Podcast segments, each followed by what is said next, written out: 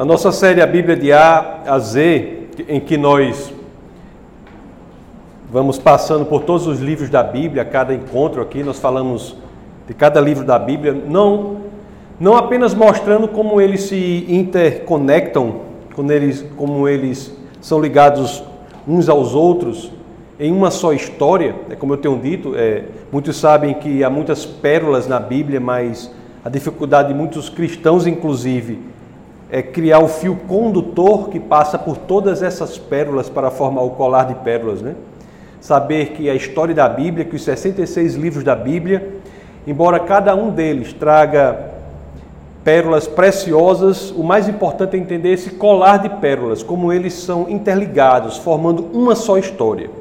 Então essa é a nossa missão aqui nessa nossa série, a Bíblia de A a Z. E também mostramos como cada livro da Bíblia aponta para um só lugar. É impressionante como desde Gênesis até Apocalipse, cada livro das Escrituras, os 39 do Antigo Testamento, os 27 do, Novo, todos eles apontam para um só elemento, uma chave, por meio da qual nós conseguimos interpretar corretamente as Escrituras. E nós vimos que na época dos juízes, era o que nós estávamos, estávamos vendo, o povo de Deus buscava por um auxílio, que Deus levantasse alguém para que eles saíssem da dificuldade, Deus realmente levantava uma pessoa entre o povo, que era mais do que um juiz, era um líder militar, e esse povo melhorava, só que quando estava bem, caía novamente idolatria, entrava numa situação ruim e pedia de novo. Para um, levantasse um juiz, Deus levantava e o povo melhorava, e ficava nesse ciclo terrível idolatria, queda, Deus mandava o auxílio, eles melhoravam, quando estavam bem, caíam novamente idolatria, aí queda, e assim sucessivamente. Até que o povo estava cansado, segundo a perspectiva deles, dessa dependência do Senhor, da dependência de Deus, eles, e o povo de Deus disse assim: Nós queremos ser como os outros povos, nós queremos um rei. Eu quero ser como o povo pagão, eu quero um rei. Eles agora queriam um sistema humano para depender desse sistema humano. Eles não estavam satisfeitos com o Senhor. Deus sabia que ter um rei para o seu povo não era a melhor escolha. Mas aí, conforme eu venho dizendo, já o terceiro encontro já que eu digo, o terceiro culto que eu digo para vocês, é daí que nós extraímos o princípio mais aterrorizante das Escrituras. Aquele princípio do qual nós devemos ter medo terrível, escaldante. Uma coisa muito terrível mesmo, que é o princípio que diz que Deus respeita as nossas escolhas. Isso é um princípio muito perigoso, viu? Deus respeita as nossas escolhas, sejam elas corretas, sejam elas erradas. Deus respeita as nossas escolhas. E Deus respeitou a escolha do povo de Deus, que quis um rei. E não só respeitou, como estava com o povo, deu até diretrizes e Deus queria aquilo ali. Queria um rei. E um rei é levantado. Pela primeira vez, o povo de Deus diz: O Senhor não, não queremos mais o Senhor como nosso rei. Levante um rei humano. Eu quero estabilidade, eu quero um sistema humano. Que eu possa confiar como se a dependência do Senhor não fosse melhor. E levanta o rei lá. O rei Saul é levantado. Saul era um rei que não obedecia muito aos comandos do Senhor. É, tem uma vida muito triste, Saul, é uma coisa tão triste. É uma, uma situação horrível a vida dele. Ele morre, ele morre com desilusão, amargura. E quando Saul morre, assume o trono uma, uma pessoa, né, que tinha um pastoreio lá, pastora, era pastor de ovelhas, Davi. É, e é sobre essa pessoa, Davi, que nós iremos falar no nosso bate-papo de hoje sobre Davi. Davi, que é o segundo rei de Israel. Na minha opinião, eu acho que de quase todo mundo foi o melhor rei de Israel. Não porque não errava, Davi errava muito, mas porque tinha um coração inclinado para Deus. Tinha um coração inclinado para o Senhor. Ele errava, mas o coração dele era inclinado para o Senhor. Davi, que é enaltecido né, por muitas pessoas. Tem a, vocês conhecem a famosa estátua de Davi, feita por, por Michelangelo, conhece?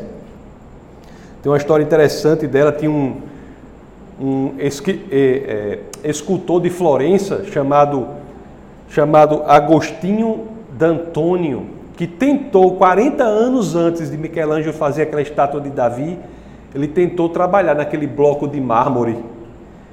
40 anos antes, e não conseguiu fazer nada. Ele disse: nada de interessante pode ser feito desse bloco. Aí deixou aquele bloco de mármore jogado assim. 40 anos depois, Michelangelo pega aquele bloco e faz a estátua de Davi. É muito interessante essa história quanto à estátua. Mas eu quero falar não da estátua, mas sim do personagem, da pessoa, do rei Davi. Os primeiros momentos da vida de Davi, quando ele assume o reino, não foram fáceis. Os dois primeiros anos foram anos difíceis. Ele teve de vencer a oposição daqueles que eram aliados a Saul. E foi um momento, eu acho, as próprias escrituras deixam claro isso. Lá vocês não precisam abrir, mas na, no segundo de Samuel, capítulo 3, verso 1, fala sobre isso. Segundo de Samuel, capítulo 3, verso 1, diz isso, ó. Diz assim, ó, durou muito tempo a guerra entre a casa de Saul e a casa de Davi. Davi se ia fortalecendo, porém os da casa de Saul se iam enfraquecendo. Então, essa, ele assumiu e teve aquela, aquela dificuldade para ser reconhecido como rei.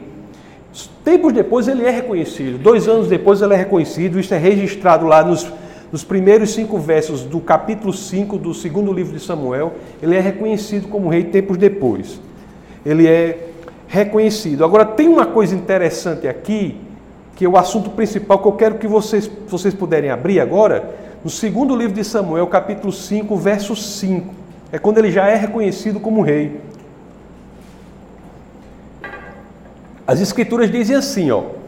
Em Hebron reinou sobre Judá sete anos e seis meses. Em Jerusalém reinou trinta e três anos sobre todo o Israel e Judá. Ou seja, Davi foi rei por volta de 40 anos. Mas o que eu acho interessante dessa passagem aqui, que às vezes não é identificada, é porque diz assim: ó, ele reinou em Jerusalém. Saul, por incrível que pareça, passou todo o seu reinado não estando em Jerusalém.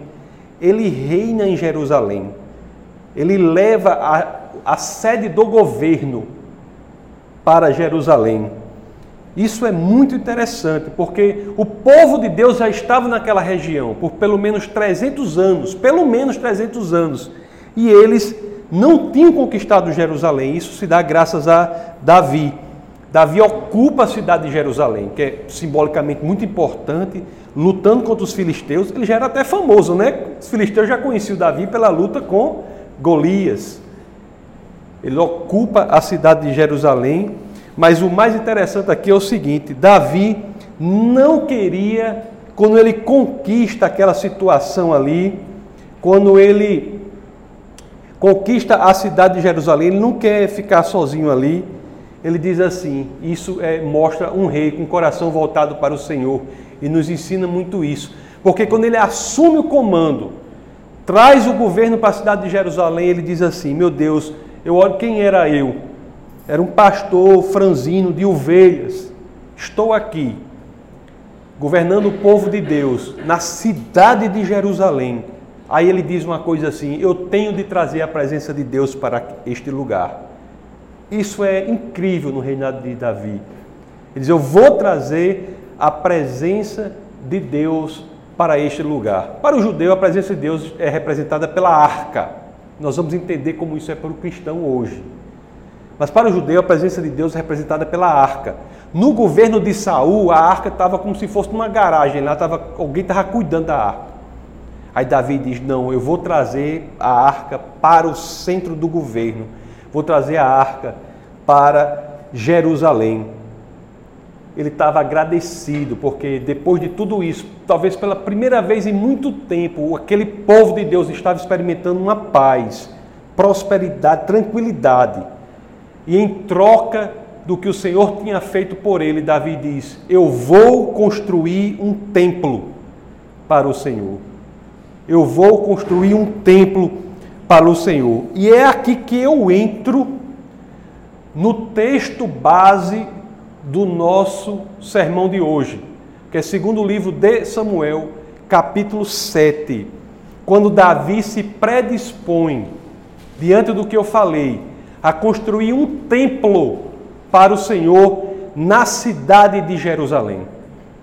Então vamos lá abrir no segundo livro de Samuel, capítulo 7, que nós vamos entender coisas interessantíssimas aqui nessa passagem. Eu tive que fazer essa, essa introdução para que nós entendamos o pano de fundo histórico em que isso aqui se dá.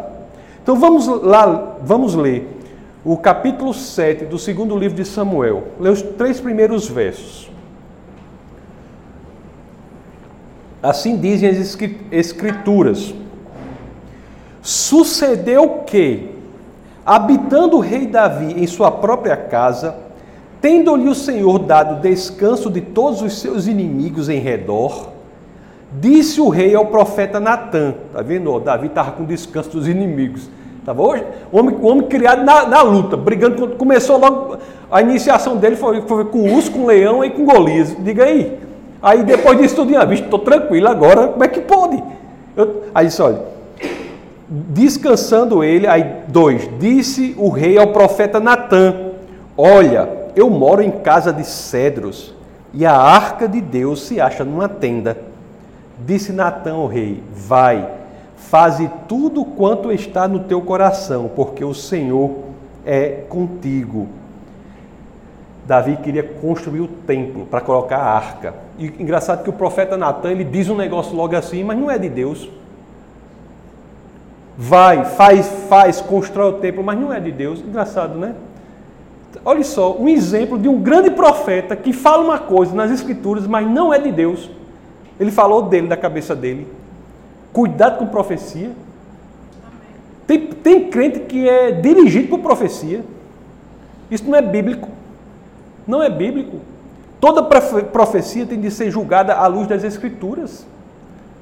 Um exemplo claro aqui de um grande profeta que fala algo que não é de Deus, não é proveniente do Senhor. O que ele falou aqui, ó, faz tudo quanto está o teu coração, porque o Senhor é contigo. Ele falou o que ele achava, mas não estava falando pelo Senhor. Como é que nós sabemos disso? Porque o Senhor depois fala para Natan, para dizer para Davi que os planos não são esses não, não são esses não.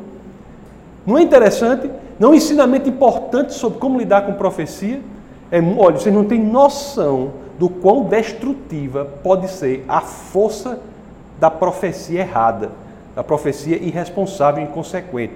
É o nosso praticamente o nosso dia a dia lidar com pessoas que têm vidas ah, totalmente direcionadas por caminhos errados, porque escutaram uma profecia, foram para um lugar, uma pessoa deu uma profecia. Isso pode acontecer. Mas quando você ouvir, você tem de julgar a profecia, não profeta, não julga o profeta. Você tem que julgar a profecia, analisá-la de acordo com a palavra de Deus. Deus nunca falará com seu ninguém aqui contrariamente à sua palavra. Julgar de acordo com a sua palavra e ver se há testemunho interior em relação àquilo que foi dito. Isso é uma coisa importante. Mas o que eu quero dizer aqui da história é que os planos de Deus eram outros. Davi agrade...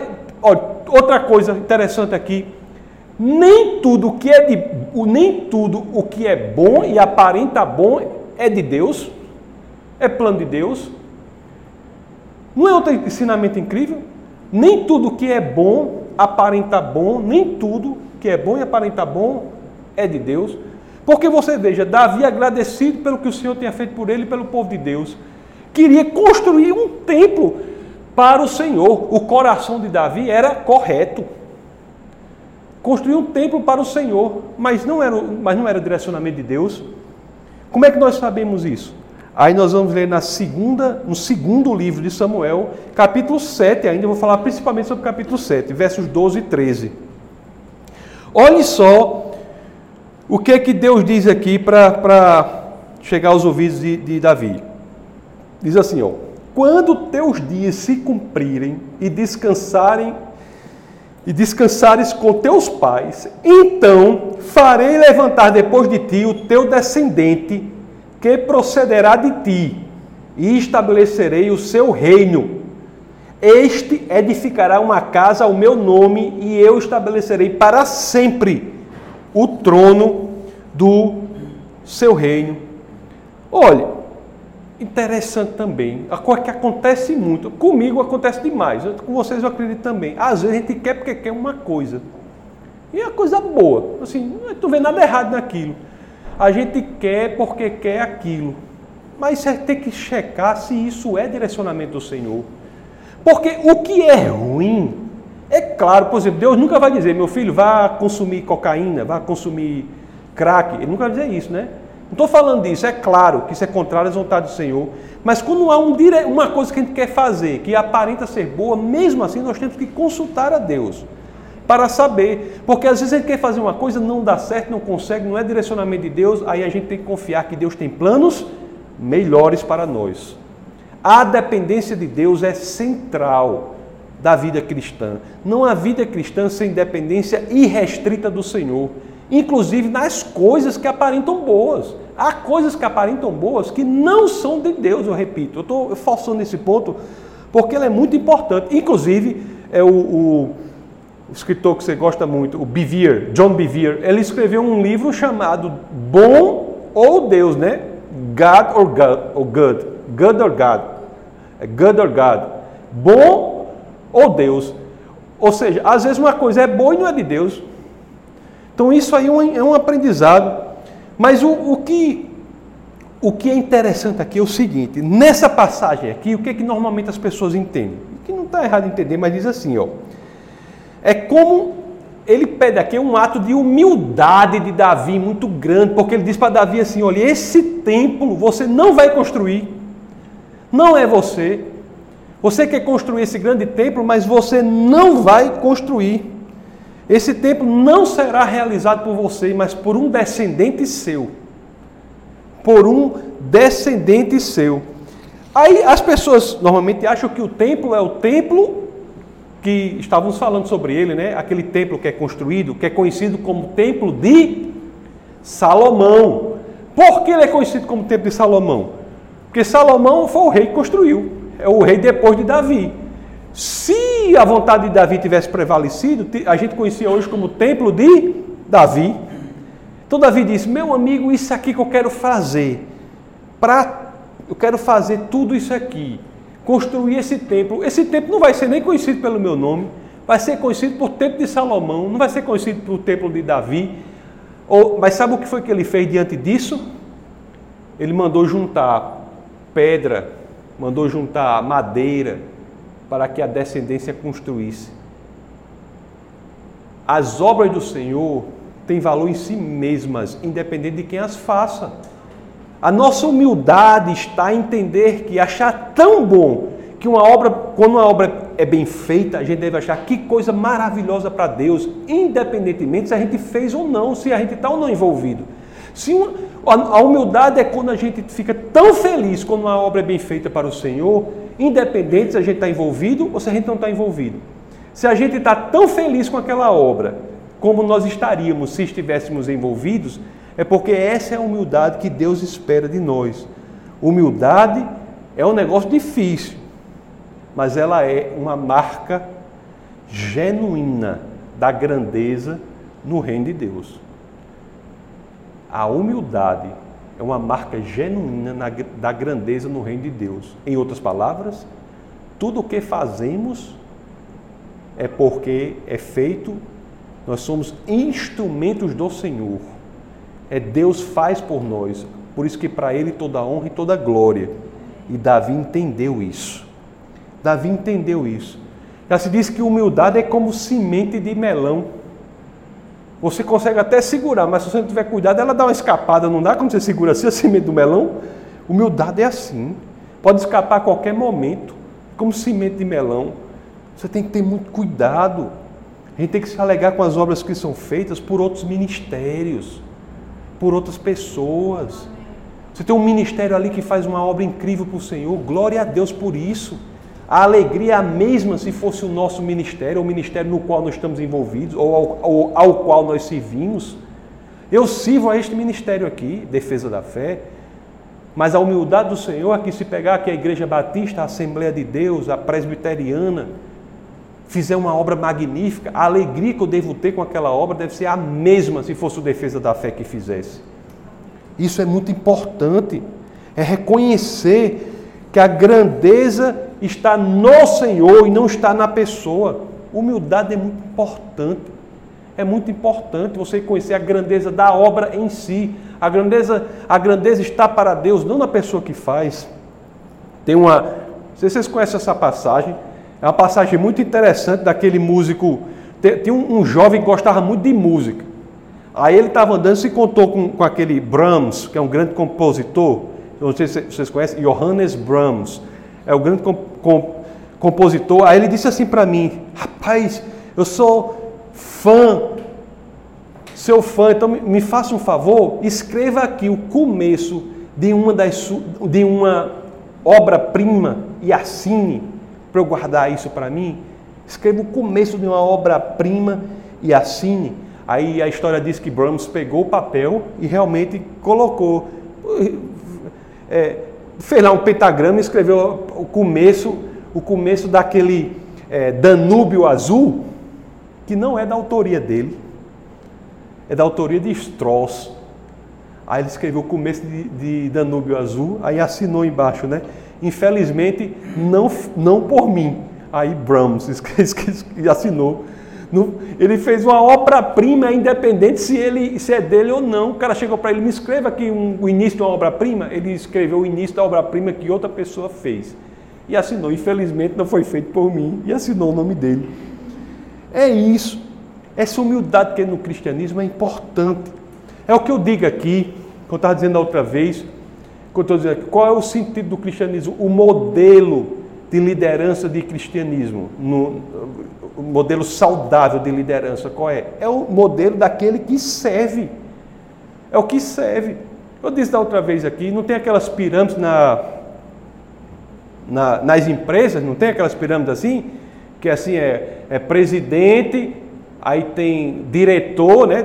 Acho que é assim, né? Diretor, aí tem gerente, aí tem não sei o quê, não sei o quê. Não tem uma pirâmide assim, né? Que faz assim?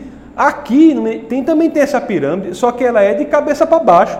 Quem está no topo da pirâmide é aquelas pessoas que, que, che que chegam aqui, que estão aqui. Aqueles que vão progredindo nas carreira, na carreira ministerial, vai progredindo para servir mais e mais.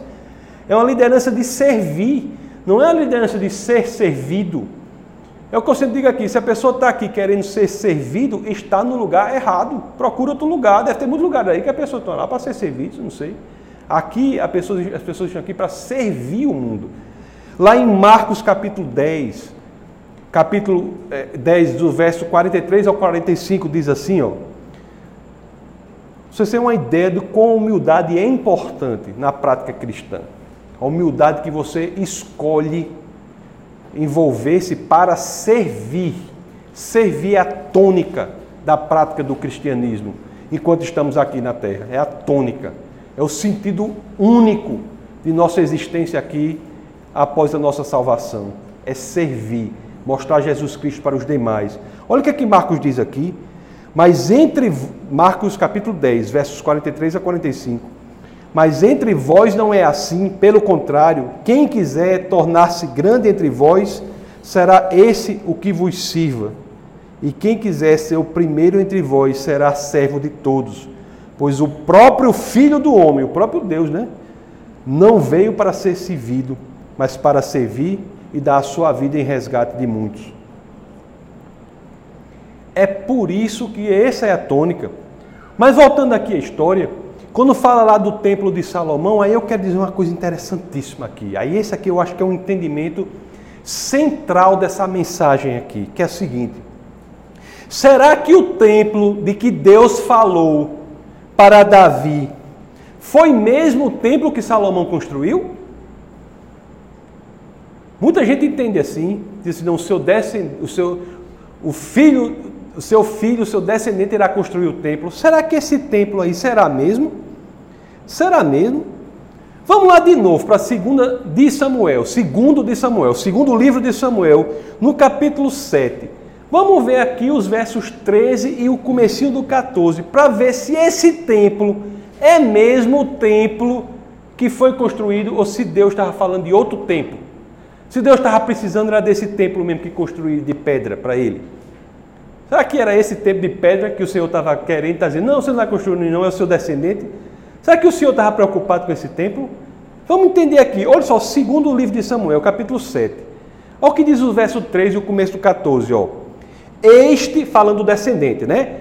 Este edificará uma casa ao meu nome, e eu estabelecerei para sempre, para sempre, o trono do seu reino. Eu lhe serei por pai, e ele me será por filho.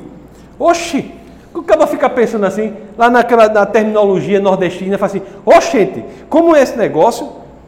Esse Davi está dizendo, meu amigo, Deus está me dizendo que um descendente meu vai construir um templo que vai ser para sempre, e ele está dizendo que ele vai ser filho do meu filho. Eu lhe serei por pai. Não é isso está na Bíblia de vocês? Está assim também? Eu lhe serei por pai e ele me será por filho.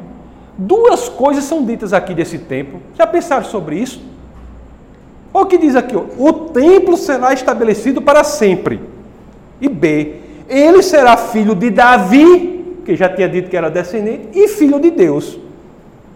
Será que esse templo, por que eu não li isso a primeira vez? Eu dizendo, mas que Deus está querendo mesmo esse, essa, essa, esse prédio? Que Deus está querendo mesmo esse prédio? É isso mesmo? Que está falando, não, quem vai construir esse prédio aí não é você não, Davi, é Salomão. Olha, porque eu não quis colocar aqui, mas se você viu o que foi que foi gasto para Salomão escrever, construir aquele negócio, porque eu estou falando de Davi, eu estou falando de Salomão. Mas se for falar de Salomão aqui, eu analisei essas estatísticas aqui, uma coisa impressionante que gastaram para construir esse templo. Será que é esse prédio mesmo que Deus estava precisando? Eu não eu ficava bestinha com esse negócio. Será que é isso mesmo? Hein? Aí fica, porque diz que o templo não será, será para sempre. Depois de Davi, tem Saul, Davi, depois vem Salomão. Salomão é outro rei depois de Davi. O que acontece depois? Quando Salomão morre, o que acontece? Acaba até o reino o reino é dividido em dois. Vocês se lembram disso. O reino é dividido em reino do norte, reino do sul, não é? Acaba até o reino. Isso é uma. O, e o templo que era para sempre é destruído. Esse templo de pedra que construíram, que Deus tinha dito para Davi que era para sempre, é destruído esse templo.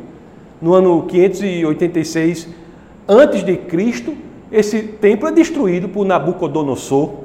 Aí depois vão construir de novo com Josias e é destruído de novo no ano 70 depois de Cristo. Mas é destruído esse templo. Então que templo é esse? Que promessa foi essa que Deus fez para Davi? Que promessa foi essa?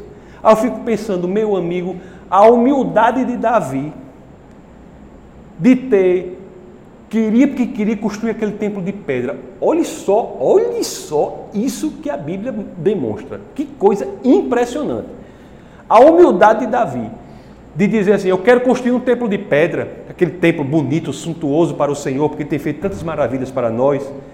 Aí, aí Deus diz para ele, né, por meio de Natan, do profeta Natan: Você não vai construir esse templo. Aí ele entende que é o templo de pedra, né? Aí ele faz: Ah, não vou não, queria tanto, não vou não. Glória a Deus, o templo vai ser construído, isso é que importa. Aí, humildade, né? Aí começa a trabalhar para os descendentes construírem. Começa a trabalhar, tal, tal, tal, tal, tal. O que é que gera essa humildade dele? Será que o Senhor tinha planos melhores para Davi? Porque o templo de pedra é conhecido por templo de Salomão. Será que vai ter outro templo que vai ser conhecido por alguma coisa de Davi? Quem é esse filho de Davi? Quem é esse filho de Davi que vai cumprir essa promessa que foi feita a ele? Olhe, se nós pararmos aqui nessa história aqui e pularmos e pularmos dez séculos para frente, pularmos dez séculos para frente, eu quero agora ler a primeira, porque esse, esse negócio aqui tem que ser filho de Davi, filho de Deus e um templo que não se destrói. Esse templo de pedra já parece que não é. Vocês estão me seguindo? Vamos, vamos ler a primeira linha do Novo Testamento. A primeira linha do Novo Testamento. Como o Novo Testamento é inaugurado. Vamos ler a primeira linha, Mateus, né? Mateus, a primeira linha do Novo Testamento. que é que diz?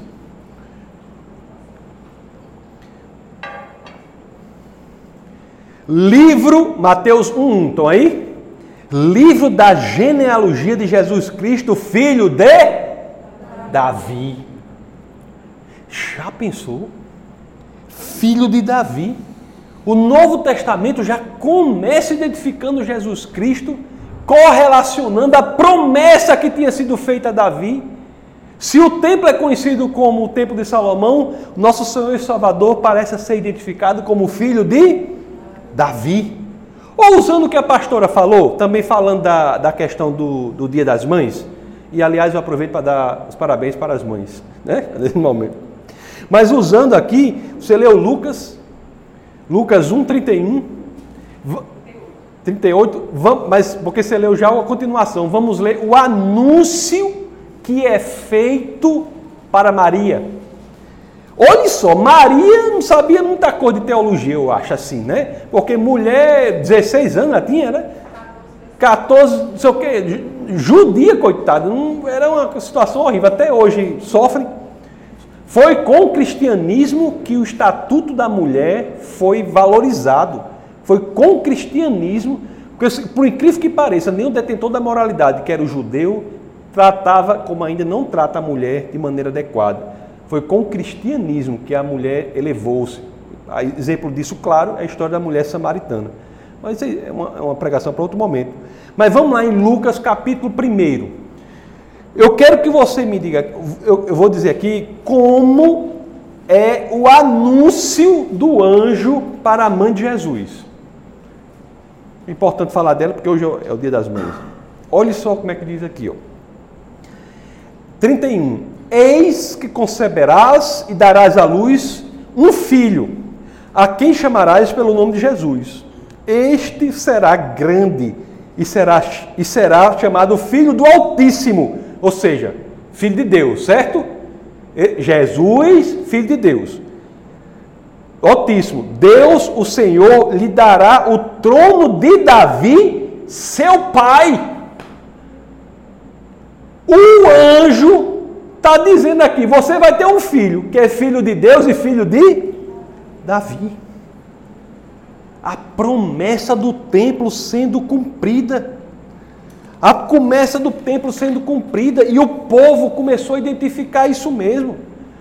Se você for lá para Mateus capítulo 12, versos 22 e 23, quando Jesus começa a fazer milagre, que o povo olha assim, meu amigo, esse cara começa a fazer milagre aí. Quem é? Quem é essa pessoa?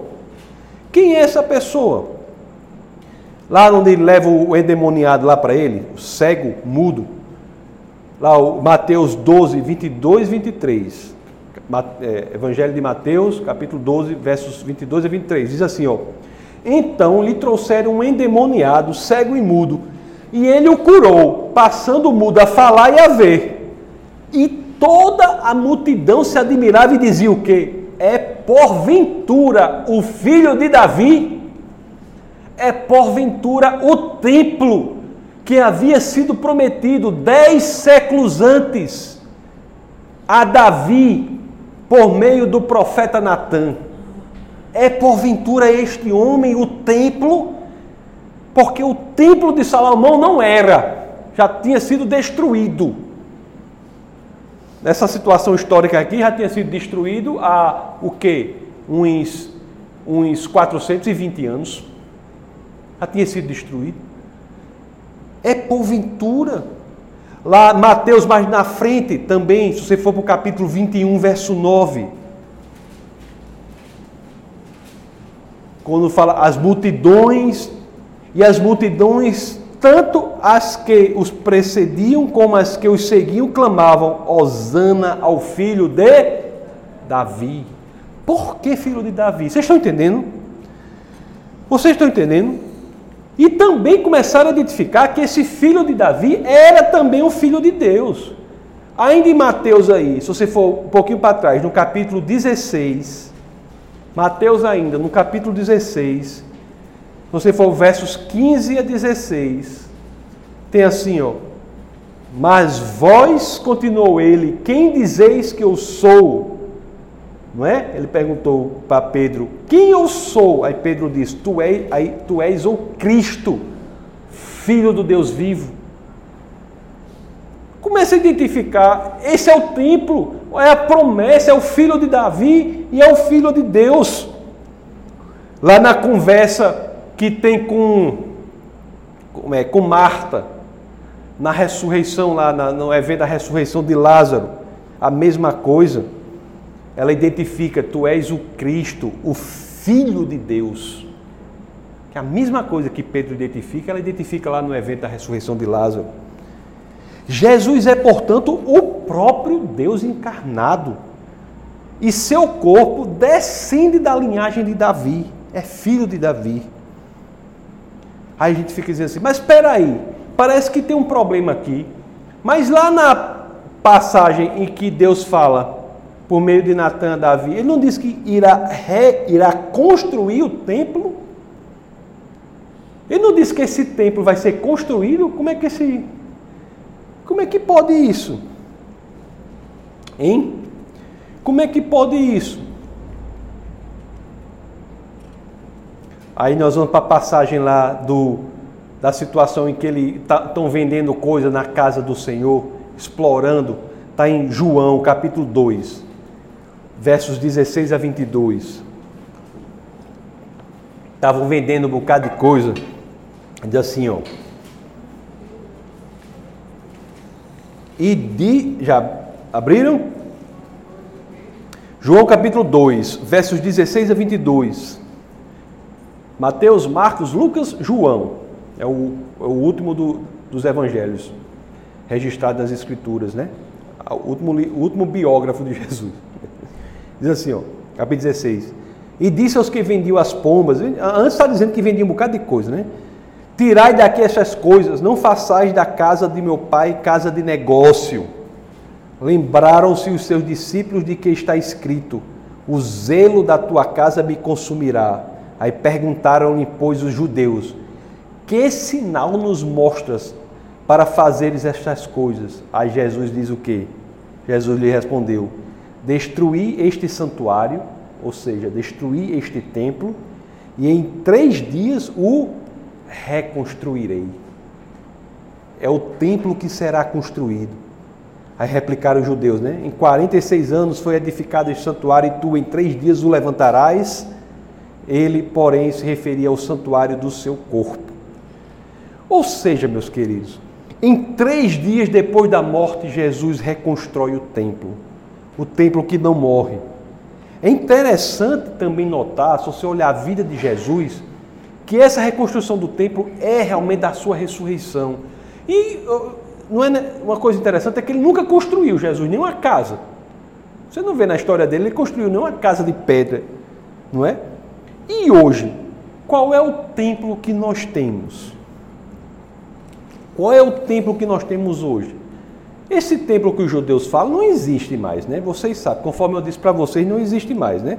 O primeiro templo foi destruído no ano é, 586 antes de Cristo por Nabucodonosor.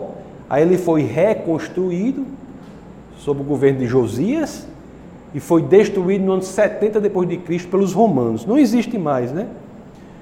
É, onde é que está o templo que homens e mulheres podem se encontrar com Deus?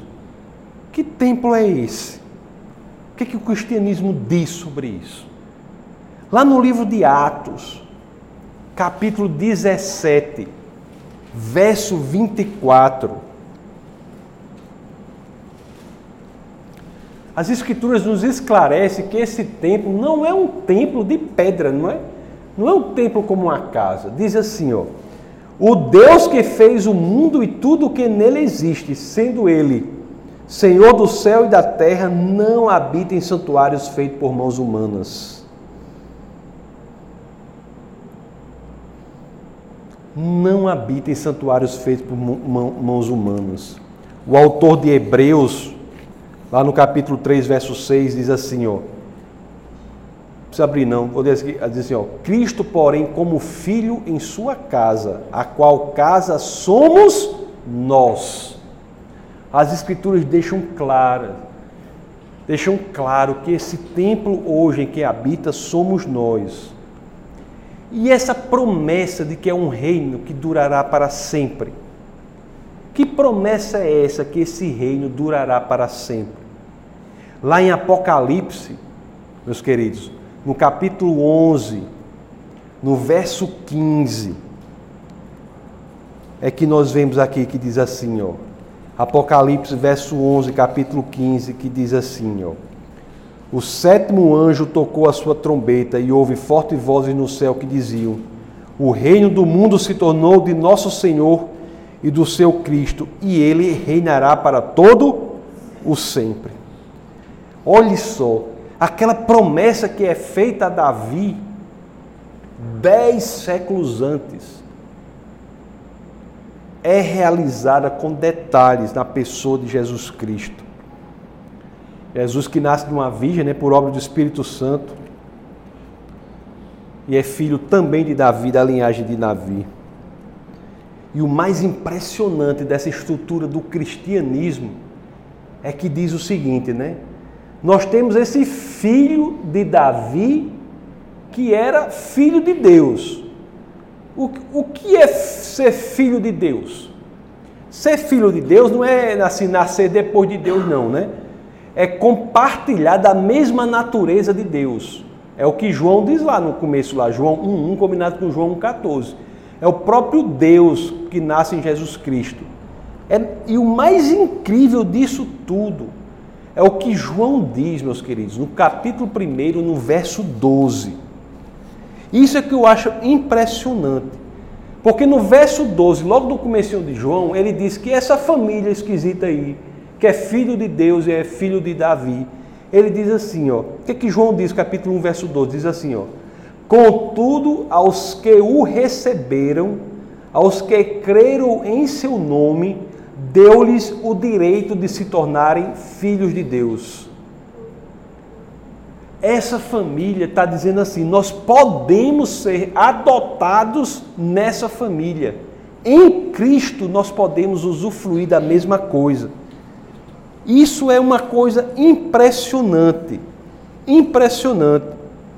Porque quando nós estamos em Cristo, as Escrituras dizem nós fazemos parte deste templo. Nós alcançamos o privilégio de estarmos na eternidade ao lado da paz, da alegria, do regozijo que só se encontram ao lado de Deus.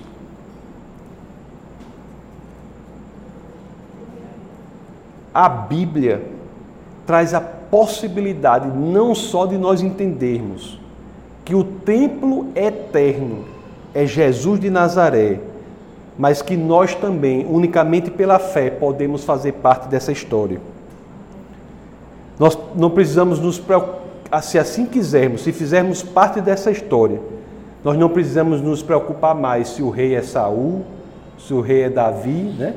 se o rei é Salomão, ou nem quem é o presidente, né? quem ocupa a cadeira mais da a cadeira mais importante aqui do Executivo Nacional, não precisa nem se preocupar com isso assim tanto, né? Porque a gente faz o oposto do que aquele povo fez no começo da minha do meu bate-papo de hoje, que diz assim: "Eu não quero mais a dependência do Senhor, eu quero a dependência do homem". E hoje nós podemos reverter a situação. Quando nós dizemos assim: "Eu quero fazer parte da família do Senhor", você está dizendo assim, o contrário do que eles fizeram. Você está dizendo assim: a minha esperança não está em reis deste mundo. A minha esperança não vem dos reis desse mundo. A minha esperança provém do Senhor, nosso Senhor e Salvador Jesus Cristo. Amém? Portanto, que nós saibamos que esse templo genuíno que é construído, que é eterno, que nunca se acabará, cujo reinado é eterno, se dá em Cristo e nós somos capazes de fazer parte dessa história, se assim desejarmos por fé. Amém?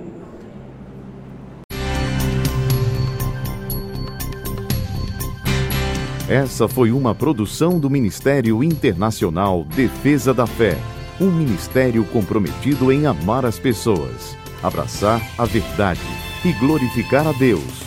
Para saber mais sobre o que fazemos, acesse defesadafé.org.